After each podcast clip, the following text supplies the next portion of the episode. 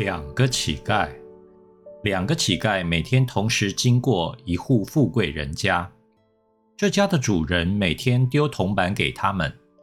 比较高大的那位乞丐总是大声喊着：“多谢主人，你真是人心大爱，做好事，愿你长命百岁，永远健康。”但是另外一位瘦弱矮小的乞丐只是轻轻地说：“谢谢上主的恩典。”这家的主人每天都丢铜板到窗外，而每天也同时飘来两种感谢的声音：一个感谢他，另一个感谢主。主人起初不觉如何，渐渐的开始有一点不舒服。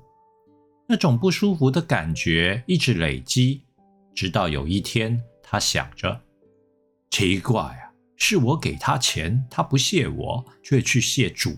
我要给他一点教训，让他明白他应该谢的是我。主人到面包店叫师傅烤了两条大小一样的吐司，将一条挖空，塞了珍贵的珠宝，然后再把它封起来。两条面包看起来完全一样。乞丐来的时候，他把那个普通的面包交给瘦小的、只会感谢主的乞丐。而把那条藏着金银珠宝的面包交给高大、每天谢谢他的乞丐。主人心想：“我要让你知道，谢我跟谢主的差别在哪里。”那个高大的乞丐拿到面包，觉得“哎呦，好重啊！”心想：“这个面包啊，一定没发好，肯定不好吃。”他一向喜欢占便宜，所以对矮小的乞丐说。我这条吐司面包跟你交换好吗？他没说理由，瘦小的乞丐也没过问，心里想着，这应该也是主的安排吧，就跟他交换了。第二天，那个瘦瘦小小的乞丐就再也没来乞讨了。他决定回去看望他的爸爸妈妈，准备过另一种新生活。他好感谢主啊！主人看到高大的乞丐又来乞讨，就问。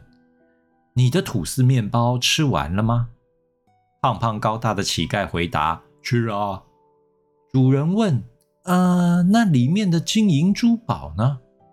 金银珠宝，乞丐这下才明白，吐司面包的沉重是因为里面包着珍宝。他说：“我以为是发酵不好，所以把它跟我的朋友的交换了。”主人终于明白，感谢主。跟感谢他的差别在哪里了？感谢他只是想贪求更好，而感谢主却是怡然自得的无所贪念啊。